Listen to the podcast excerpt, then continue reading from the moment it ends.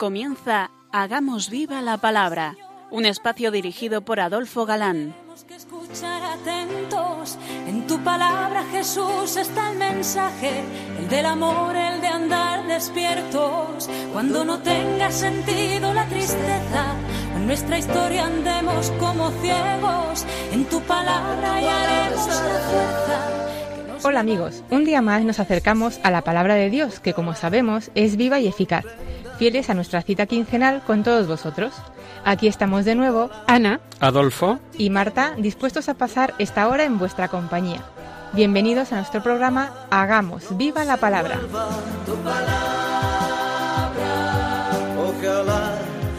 Seguimos avanzando en el conocimiento del Evangelio según San Mateo y estamos concretamente desmenuzando el capítulo 7.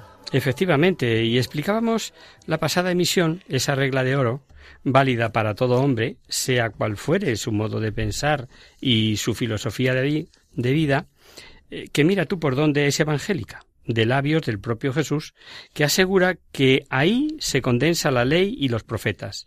Todo cuanto deseéis que os hagan los hombres, hacedlo igualmente vosotros con ellos. Pues bien, hoy dando un pasito más, seguimos escuchando otro conjunto de consejos, de modos de proceder, de cara a lo que de verdad nos importa. ¿Quién mejor que Jesús, el Maestro por antonomasia, para decirnos lo que nos conviene? Como alumnos interesados, como verdaderos discípulos suyos, no perdemos ni una palabra de sus labios. Entrad por la puerta estrecha, que es ancha la puerta y espacioso el camino que lleva a la perdición, y son muchos los que entran por ella, y es estrecha la puerta y angosto el camino que lleva a la vida, y son pocos los que dan con ella. La imagen de los dos caminos es antigua y se usa con frecuencia en los salmos para describir y diferenciar el camino que siguen en su vida el malvado y el justo. Aquí eh, se han juntado las dos imágenes, la puerta, que puede ser estrecha o ancha, y el camino, que puede ser igualmente amplio o estrecho también. Y las dos imágenes pues nos resultan útiles. El camino es imagen del curso de la vida. La vida es una peregrinación sin descanso hasta alcanzar una meta. En cuanto a la puerta, se refiere a tres hechos concretos la muerte, el juicio y el destino final. Las dos imágenes juntas indican el sentido de nuestra vida, sea larga o corta. Y Jesús las emplea aquí eh, con palabras claras, definitorias, sin medias tintas. La perdición es la única posibilidad de la puerta y el cómodo y confortable camino.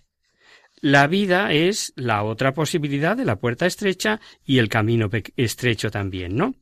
La perdición y la vida están como únicas alternativas.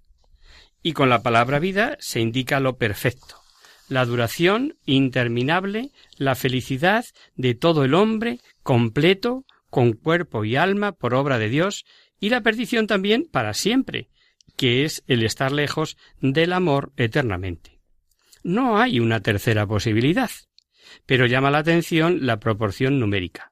Muchos, dice, van por la puerta ancha a la perdición y pocos los que eligen la puerta estrecha.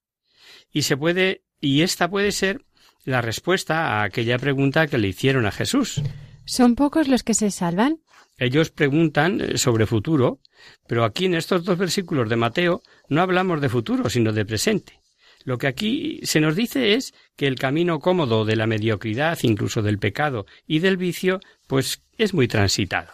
En cambio, de hecho, son pocos los que escogen el camino estrecho, el que cuesta, la renuncia, la virtud, lo que apunta directamente a Dios, en pocas palabras, el camino que marca el sermón de la montaña camino eh, que ha experimentado el mismo Jesús, y después de él, la Iglesia primitiva y tantos santos antiguos o actuales.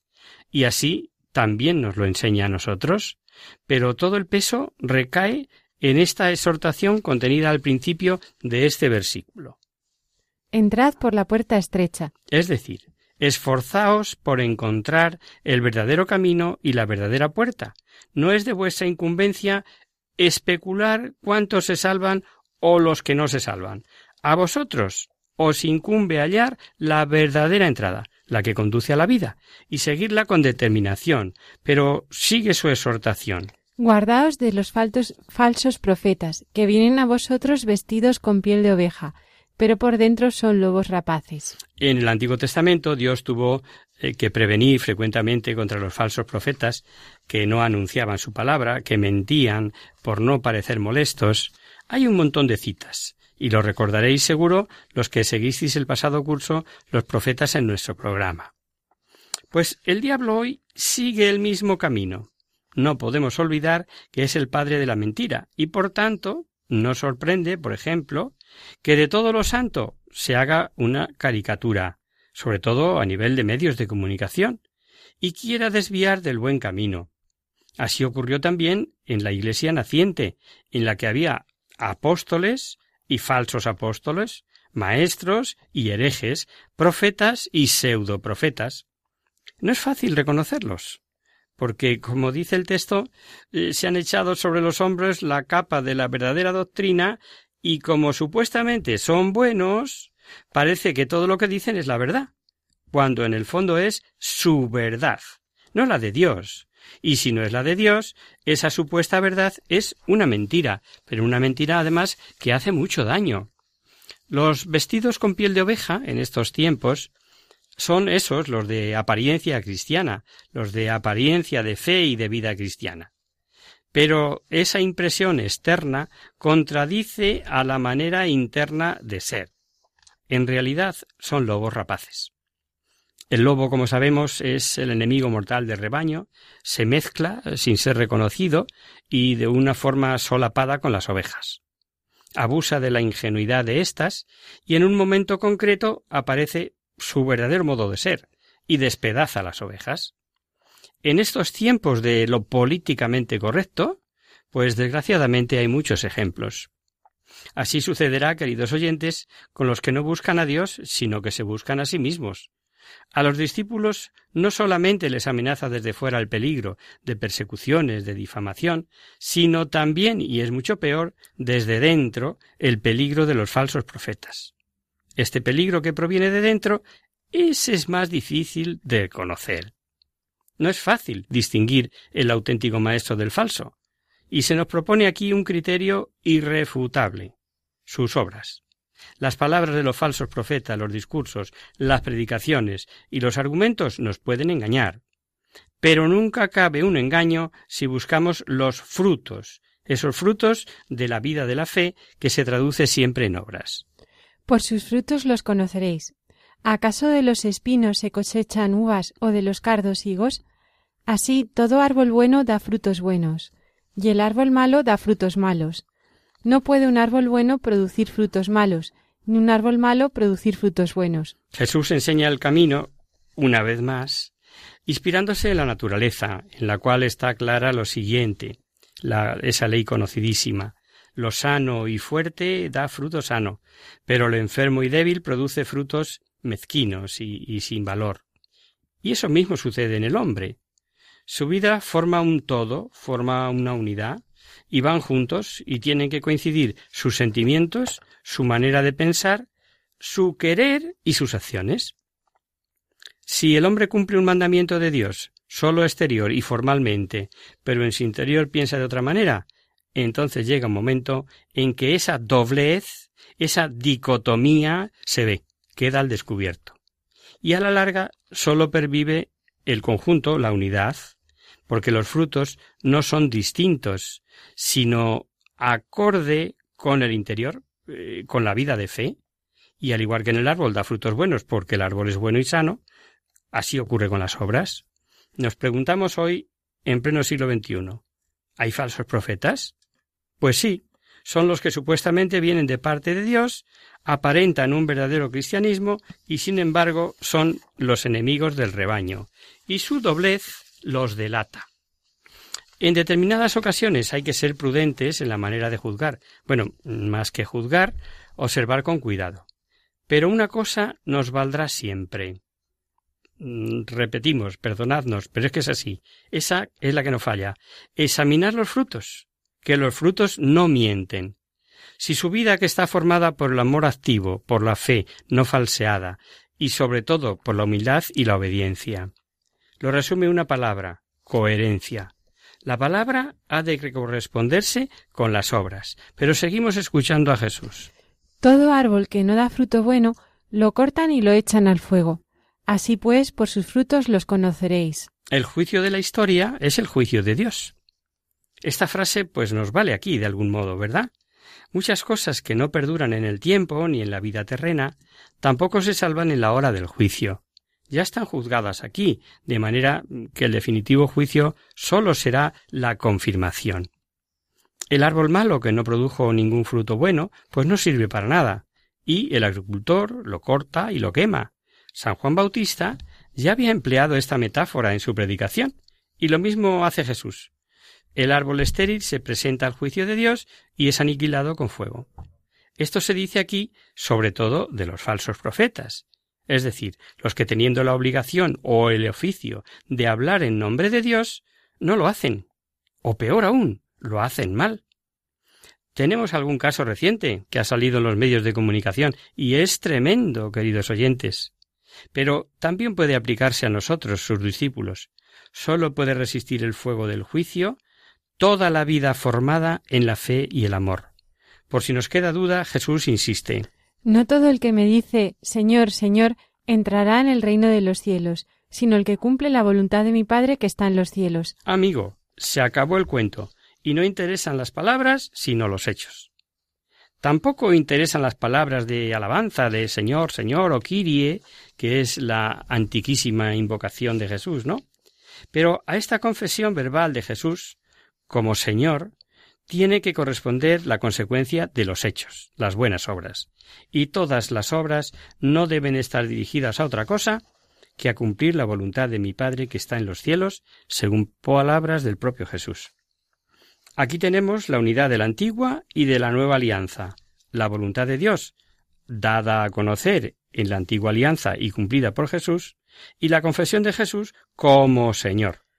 Jesús no ha defendido doctrinas particulares, eh, independientes de esto, y tampoco pueden hacerlo los maestros y profetas cristianos, porque la voluntad de Dios es para todos, es hacer su voluntad, y es precisamente lo que indica la verdadera dirección.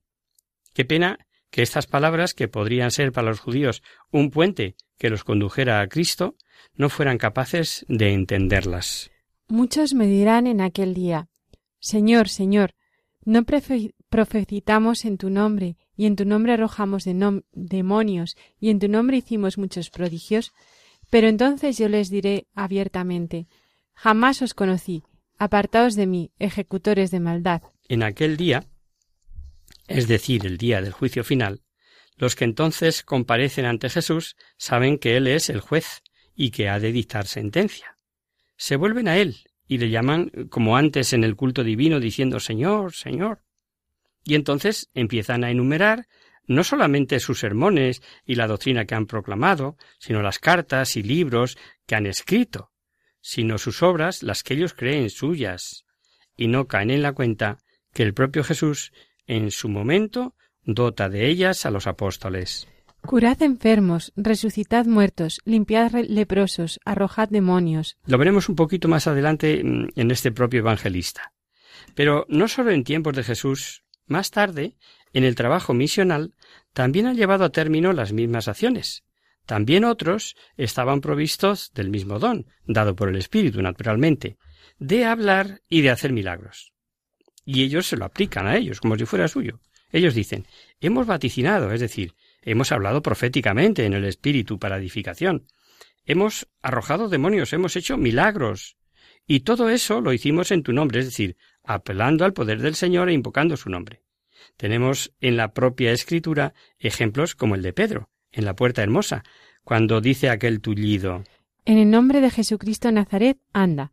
Eran obras eh, que han sido llevadas a cabo por la fe en Jesús y para el servicio de la Iglesia.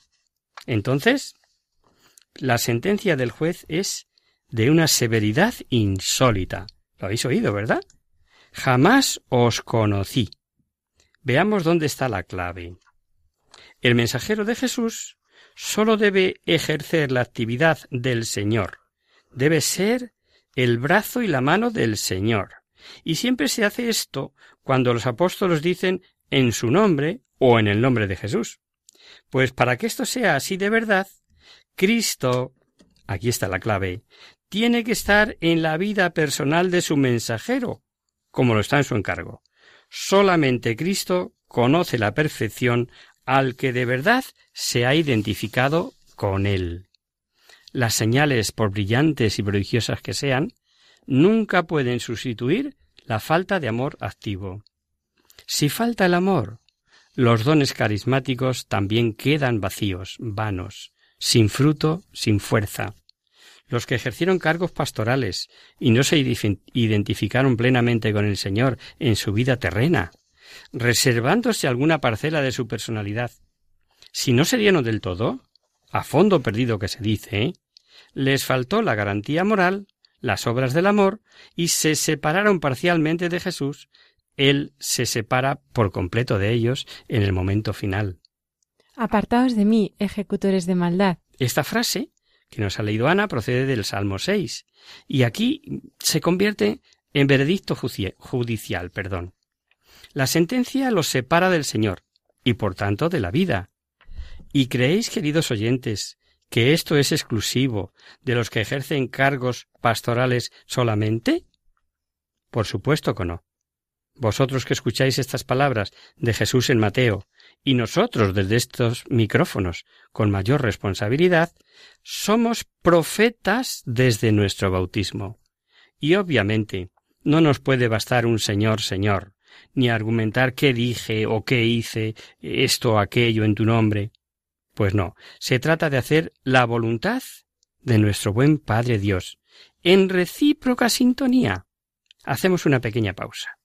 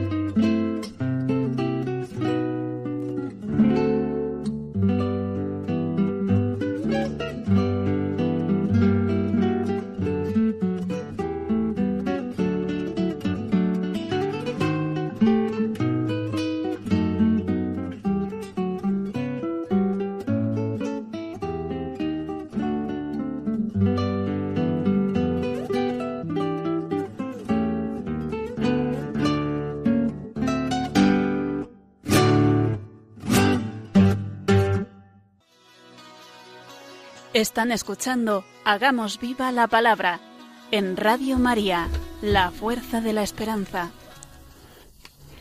Amigos, de nuevo con vosotros tras este breve descanso musical. Os recordamos, queridos oyentes, que sintonizáis el programa Hagamos viva la palabra. Si queréis contactar con nosotros vía correo postal, lo podéis hacer a Radio María, Paseo Lanceros número 2, primera planta, 28024 de Madrid y si preferís el correo electrónico, hagamos viva la palabra arroba radiomaria.es. Para los que os acabáis de incorporar, deciros que estamos viendo el Evangelio según San Mateo.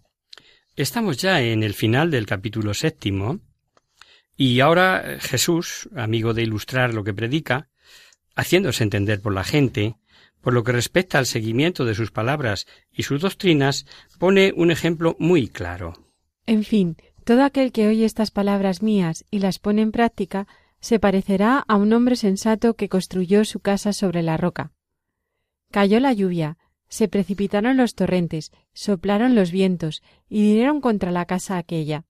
Pero no se derrumbó, porque estaba cimentada sobre la, sobre la roca, y todo aquel que oye estas palabras mías, pero no las pone en práctica, se parecerá a un hombre necio que construyó su casa sobre la arena.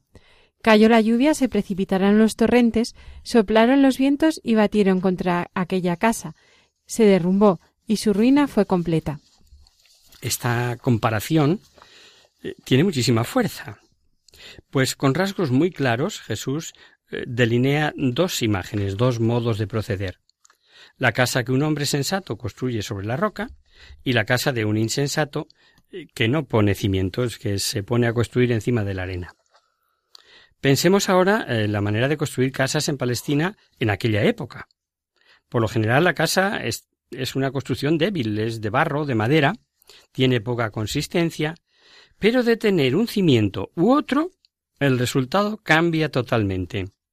De ordinario llega la lluvia de repente, con violencia, y va contra las casas, ¿no? Y la casa que tiene un fundamento de roca, pues no es arrastrada, las avenidas del agua fluyen por izquierda, por la derecha, pero no pueden ir socavando el fundamento. La otra casa se desmorona porque con la avenida de las aguas la arena se desprende y desde abajo pues se derrumba toda la casa. La tormenta derriba con facilidad los edificios sin cimientos firmes. Jesús emplea las dos imágenes para colocarlas delante de los oyentes pues como un espejo. ¿A quién queréis pareceros en la construcción de vuestra vivienda? Ante los ojos de cualquiera, el dueño de una casa de estas es sensato y prudente y el otro, pues es un insensato, que sufre precisamente las consecuencias. Pues exactamente igual sucede con mi doctrina. El que la escucha y la observa es un hombre sensato.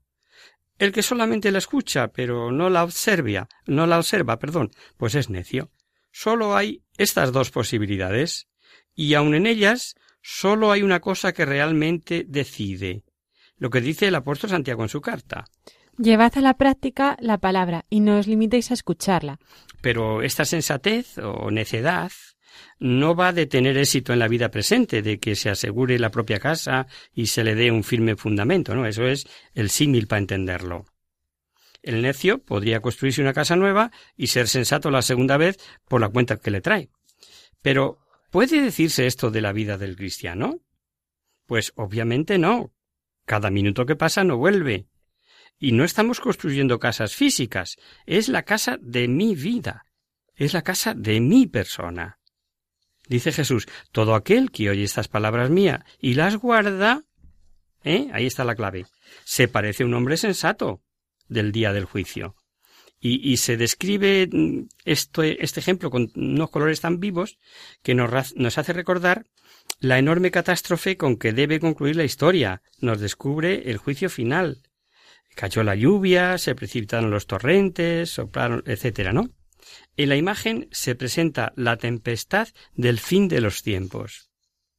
Entonces se decide, y de una sola vez, y definitiva. Ya no hay opción a construir otra casa. La que ocurrirá con la casa de cada cual. Lo que ocurrirá con cada una de nuestras vidas definitivamente. Nadie puede empezar a construir por segunda vez. Y todo el discurso se resalta con estas palabras. Solo puedes edificar una casa, de una manera o de otra. Y las palabras de Jesús nos dicen dónde hay que poner el fundamento, para poder sostenerse a la hora de la verdad. Pero escuchar y saber no basta, sino edificas, de hecho, sobre la roca, es decir, si pones por obra estas palabras y estos conocimientos, la vida solo es una y no se puede rebobinar. Al final de estos años de vida, muchos o pocos, está con toda seguridad el juicio. Para cada uno de nosotros, el momento que nos llegue. A cada uno en un momento determinado. No hay que pensar, o por qué pensar, en el juicio final, el final de los tiempos. A cada cual nos llega en el momento de nuestra muerte. Y en ese momento sólo puede sostenerse aquel cuya vida estuvo edificada con un solo objetivo Dios, el reino de Dios y su justicia. Os podéis imaginar cómo se quedó el auditorio. La gente se quedó así como nosotros, con la boca abierta, después de seguir paso a paso sus palabras, desde las bienaventuranzas hasta aquí. Y sigue diciendo Mateo. Cuando acabó Jesús estos discursos, la gente se quedaba atónita de su manera de enseñar, porque les enseñaba como, como quien tiene autoridad y no como sus escribas. Claro, ha terminado el primer gran discurso de Jesús. Es la síntesis más densa de su mensaje. Y San Mateo lo ha puesto al principio, como fundamento de todo su Evangelio. Todo lo que sigue hay que considerarlo a la luz de este sermón de la montaña y esta posterior explicación detallada que hemos ido viendo con ejemplos perfectamente entendibles. Los dice los oyentes se quedaron atónitos de su manera de enseñar. No es el espanto causado por una sensación, no es que se contenga la respiración como ante un temerario equilibrista sobre la cuerda, no, no. Es el estrecimiento, si lo diré, el estremecimiento angustioso en el peligro, o en la proximidad de la muerte, o en la tarda de la vida, como le gusta llamar poéticamente San Juan de la Cruz. Es el descubrimiento de Dios que penetra hasta la médula.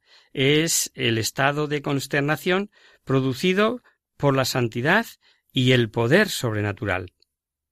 Así sucede cuando se toca el centro de la propia vida, cuando Dios conmueve las capas más profundas del alma. Temblamos ante la información del otro mundo, ante la exigencia que va directa a nuestro corazón. Pues este miedo, si lo podemos llamar así, es necesario y provechoso por quien nos lo dice. Enseñaba como quien tiene autoridad y no como sus escribas, nos ha leído Ana, ¿verdad? Ahí está la razón, ahí está la clave. Esto es para creer solo. No nos movemos en el campo teórico ni especulativo, es que es así. Lo dice el propio Dios. Únicamente la palabra que se dice en espíritu y obra son, con eficacia, es palabra de la Escritura, es palabra de Dios. Todo lo demás, pues son aplicaciones, exégesis y por tanto palabras nuestras, palabras humanas. Pero aquí hay uno que habla como quien tiene autoridad. Jesús no cita a rabinos ni a sus opiniones, ni, sino que, con independencia de ellas, él mismo dice lo que es la voluntad de Dios. Como un divino legislador, incluso antepone su propia palabra a la palabra de la ley. Pero yo os digo. Pero yo os digo. Así sólo puede hablar quien provenga directamente de Dios y de él haya recibido una delegación directa, ¿no? Su doctrina cumple la ley y los profetas, lo hemos visto, ¿no? Esta grandeza y autoridad también la tiene para nosotros la palabra de Jesús, tanto si la leemos como si la oímos. El mismo Jesús nos habla como quien tiene autoridad. Lo que hace estremecer a la gente en lo más íntimo de su ser es algo más que la autoridad. Este poder se exterioriza en el llamamiento personal, la exigencia que no se puede rehuir, la urgencia que se quiere eh, transformar los corazones, la confirmación realizada por el Espíritu y la eficacia y aportada por esta exigencia. Ante esta palabra, pues no se puede estar indiferente. Hay solo dos caminos. Cerrarse totalmente o abrirse por completo. o permanecer cerrado en sí mismo o abrirse hacia Dios. Es decir, conversión, fe, nueva vida. Os recuerdo, estamos en tiempo de propicio, en tiempo de ello. Damos un pasito más y vamos a cometer el análisis del capítulo octavo. A la palabra le sigue la obra y Jesús proclama el reino de Dios con su mensaje oral y con sus hechos salvíficos. Ambos se complementan mutuamente. Y ahora nos vamos a encontrar con el primer milagro que nos narra Mateo. El acontecimiento tiene lugar a la vista de una gran multitud, ante la gente que acaba de oír ese largo discurso de Jesús. Y todos ellos van a presenciar enseguida la proclamación de Jesús puesta por obra. Cuando bajó del monte lo siguieron grandes multitudes. En esto un leproso se le acerca y se postra delante de él diciéndole Señor, si quieres puedes puedes dejarme limpio. La lepra, yo creo que no hace falta recordarlo, es un, azote de la humanidad y que hasta hoy día aún no ha sido eliminado del todo, aunque actualmente se haya eh, convertido en una enfermedad crónica pero tratable. En tiempos de Jesús no, aquellas personas eran dignas de compasión, pues eh, su larga enfermedad con la atrofia de un miembro tras otro, porque eso es progresivo, hasta que ellos mismos se van extinguiendo Además, eh, están desechados, han sido separados de la comunidad de Israel. Peor aún, se consideraba la enfermedad como, como que se la habían merecido, como la marca del pecado que tenían, según enseñaban los rabinos, claro. Y no pueden participar en el culto divino ni en la vida social para nada. Desde lejos tienen que llamar la atención a la gente. Nadie puede tocarles, o recibirles en su casa. Son impuros, impuros en el cuerpo y también lo son en el culto, pues estaban, como digo, excluidos. Se vuelve a sí mismo impuro todo lo que ellos tocan, todo lo que ellos cogen. Viven en la cárcel de un tabú, ojo, celosamente vigilado. Y el leproso llama a Jesús con el nombre que eh, denota dominio, Señor. El mismo que acaba de hablar como legislador soberano, ahora es inducido a la acción soberana. Y la confianza es ilimitada. No sé si habéis caído en la cuenta. Señor, si quieres, si quieres, puedes dejarme limpio. Luego él no piensa que no pueda, sino que quiera o no quiera. El paciente cree en la virtud de Jesús para triunfar incluso sobre la enfermedad. Solo va a depender de la voluntad suya, que obre el milagro o no lo obre. Así el leproso se entrega por completo a la libertad de Dios.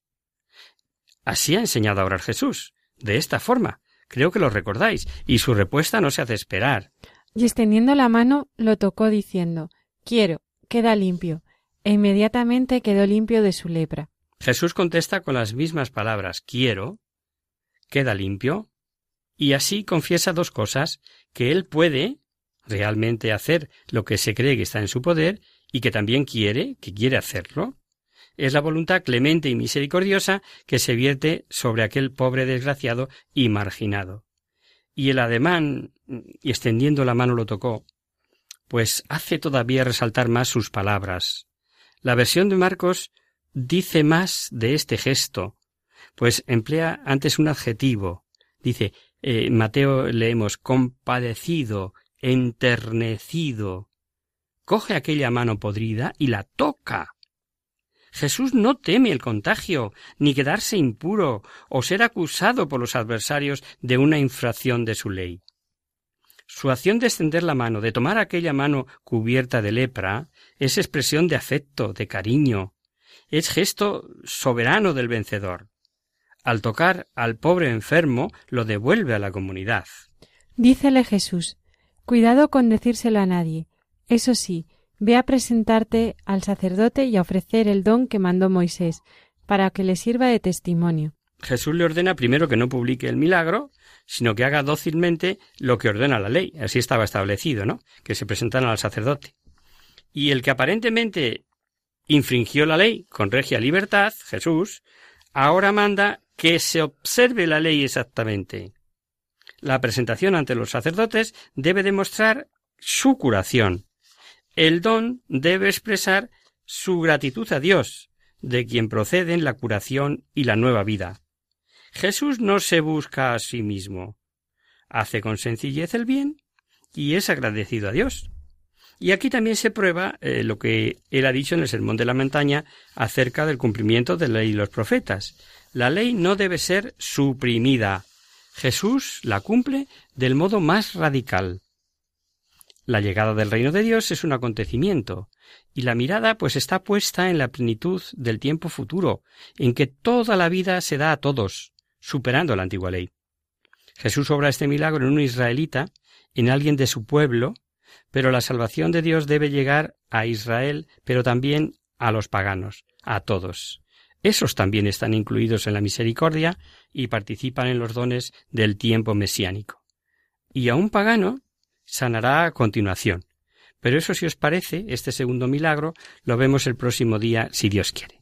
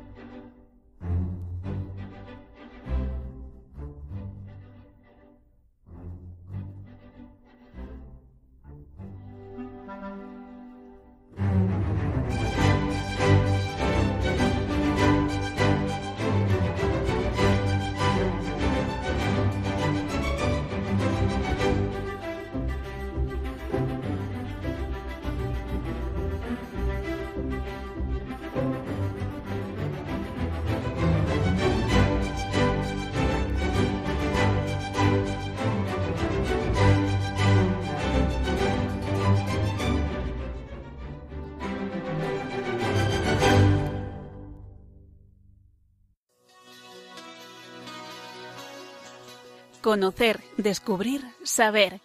En Hagamos Viva la Palabra.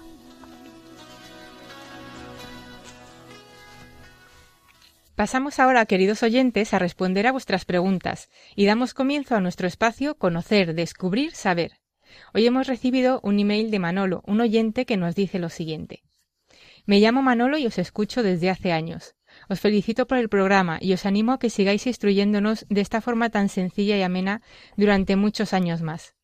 Aprovecho la oportunidad que nos brindáis para participar en el programa para proponeros un tema que, dado que estamos ya en cuaresma, creo que será de interés para muchos.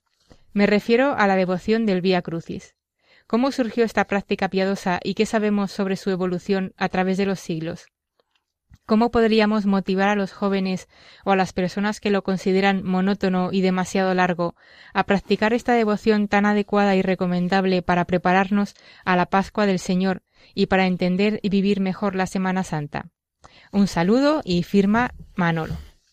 Muchas gracias eh, por tu participación, querido Manolo, y por plantearnos un tema tan adecuado para este tiempo cuaresmal en el que nos encontramos. Estamos de acuerdo contigo en la importancia de recuperar esa devoción que se está olvidando últimamente, en las últimas décadas, y por lo tanto no está llegando como debiera a las generaciones más jóvenes. Esperamos poner nuestro granito de arena con este mini espacio y ayudarnos a todos a conocer mejor esta práctica piadosa y a tomar conciencia de lo bueno que es practicarla, sobre todo en Cuaresma y Semana Santa. Empezamos por dar una definición. Vía crucis. Viene del latín y significa Camino de la cruz. Es decir, el camino que recorrió Cristo en su pasión desde el pretorio hasta el Calvario. Por extensión, se llama también así a la oración en la que se meditan los acontecimientos de aquel día.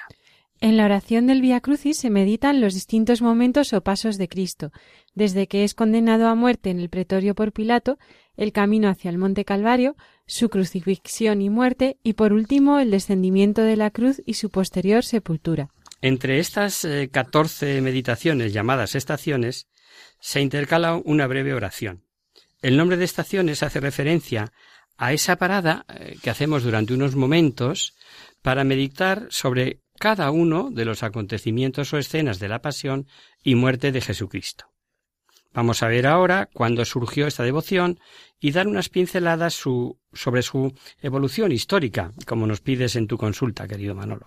El rezo del Via Crucis tiene su origen en los primeros siglos del cristianismo, cuando los cristianos recorrían y veneraban los pasos de la Vía Dolorosa en Jerusalén.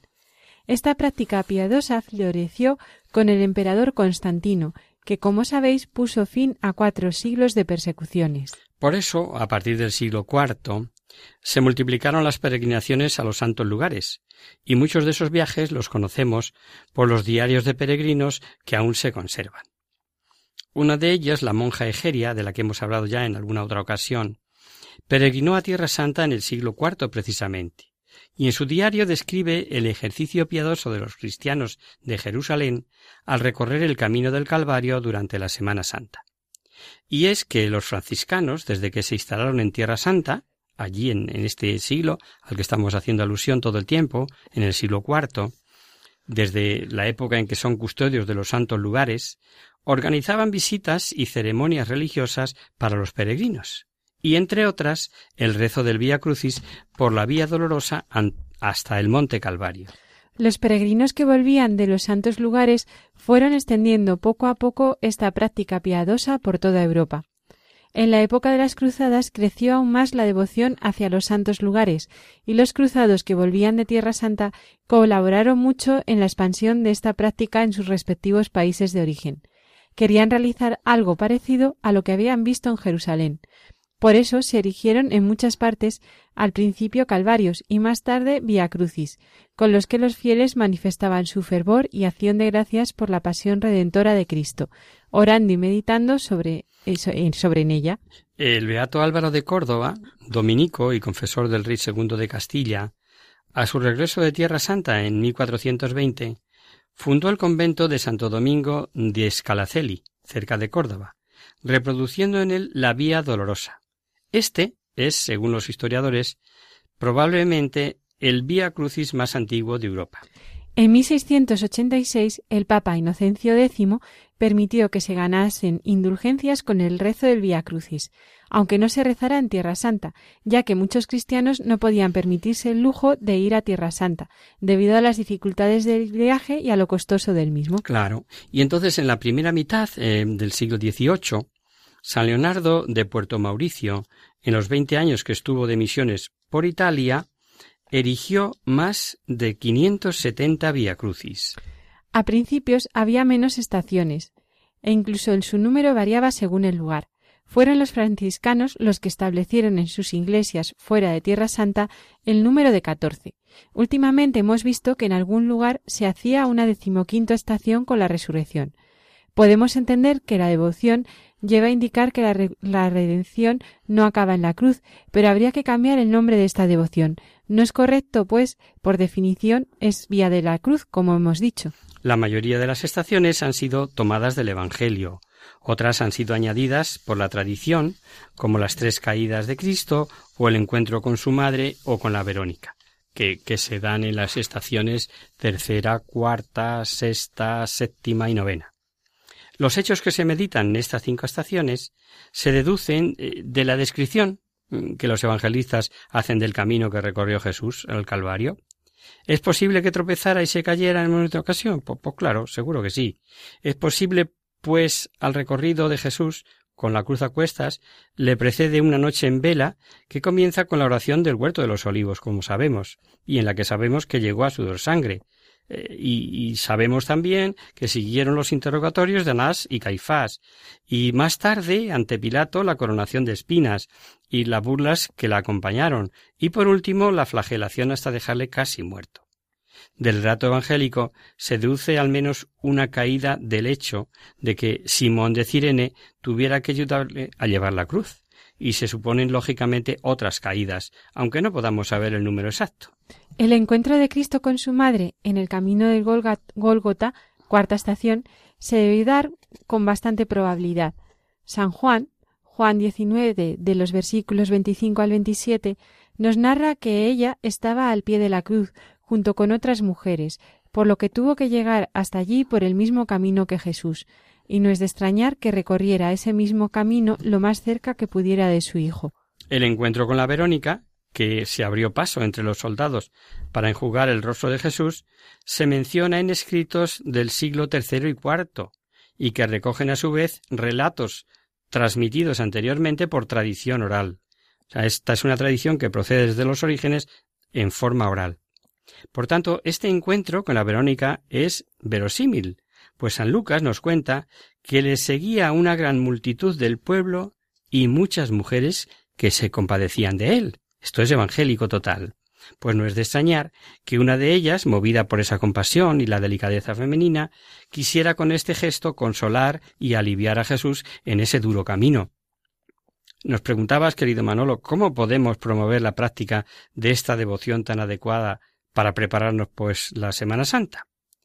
¿Por qué es bueno rezar el Vía Crucis? Por lo que hace a la segunda pregunta, pues, en primer lugar, eh, como muestra de adoración y gracias de Dios, pues Cristo, con su pasión y muerte, aceptadas voluntariamente, y con su resurrección, nos ha liberado de la esclavitud del pecado y nos ha abierto el cielo. En segundo lugar, para unirnos con Él en el camino del Calvario y aliviar su tremendo sufrimiento. Con la oración y meditación de estos acontecimientos podemos aliviar el peso de la cruz, podemos limpiar la sangre y el sudor de su frente, podemos consolarle y acompañarle, acompañarle en su soledad. En tercer lugar, porque como seguidores de Cristo necesitamos conocer bien y meditar sobre su vida y su persona para identificarnos con Él. La lectura del Evangelio y el rezo del Santo Rosario son medios estupendos para eso. En el rezo de los misterios dolorosos se medita la pasión y muerte, pero en el Vía Cruz, en el Vía Crucis, la vía de la cruz, esto se hace más despacio, con más detalle. No son cinco misterios, sino catorce, catorce paradas, catorce estaciones, catorce meditaciones, por lo que es la oración más indicada para el tiempo de Cuaresma y Semana Santa. Con el rezo del Vía Crucis podemos recorrer con Cristo la vía dolorosa, contemplando los dolores de su cuerpo y de su alma y actualizando sus sufrimientos. Leemos en el libro del profeta Isaías. Él ha sido herido por nuestras rebeldías, molido por nuestras culpas. Él soportó el castigo que nos trae la paz, y con sus cardenales hemos sido curados. El rezo del Vía Crucis nos ayuda a tomar conciencia de la pasión que sufrió entonces y de la que sufre ahora. Pues no lo olvidemos, queridos amigos, la pasión de Jesús es real y actual. Y la causa de sus padecimientos es nuestro pecado. Siempre eso, nuestro pecado. Y cada vez que pecamos, crucificamos de nuevo a Cristo. En cambio, cuando llevamos la cruz de cada día, con alegría y por amor a Dios, podemos decir, como decía San Pablo, escribiendo a sus queridos colosenses. Completo en mi carne lo que falta a las tribulaciones de Cristo, en favor de su cuerpo, que es la Iglesia. Que es la Iglesia. Y respecto a la primera pregunta de cómo podemos promover esta devoción, ya es de más difícil respuesta, Manolo. Quizá difundiendo la idea de vivir eh, desde dentro eh, la imitación de Cristo en general. Y ahí sí, no solo enmarcaríamos el Via Crucis, sino todo un plan de vida. Recemos por ello. Esperamos haberte ayudado, querido Manolo, y haber motivado a nuestros oyentes a practicar esta devoción tan recomendable para prepararnos a vivir la Semana Santa muchísimo mejor. Sin más, nos despedimos de vosotros y quedamos como siempre a vuestra disposición para cualquier duda o consulta. Y hasta aquí, queridos amigos, el programa de hoy. Os dejamos con nuestra sintonía y os recordamos que si queréis dirigiros al programa para cualquier duda, aclaración o sugerencia participando en el espacio de conocer, descubrir saber, estamos a vuestra total disposición y encantados de atenderos en la siguiente dirección. Radio María, Paseo Lanceros, número 2, primera planta, 28024, Madrid. O bien, si lo preferís, al correo electrónico hagamos viva la palabra arroba radiomaria.es. El próximo miércoles, como sabéis, está el programa del Padre Rubén Inocencio, que alterna con nosotros, quien guarda tu palabra. Por tanto, nosotros nos encontraremos de nuevo dentro de quince días, si Dios quiere. Con un programa en el que veremos la importancia que da Jesús a la fe, con la curación de un pagano, el siervo del centurión, la tempestad calmada en el lago de Genazaret y la curación de, aquellas dos, de aquellos dos endemoniados gaderanos. Hasta el próximo día, amigos. Hasta el próximo día. Hasta dentro de 15 días.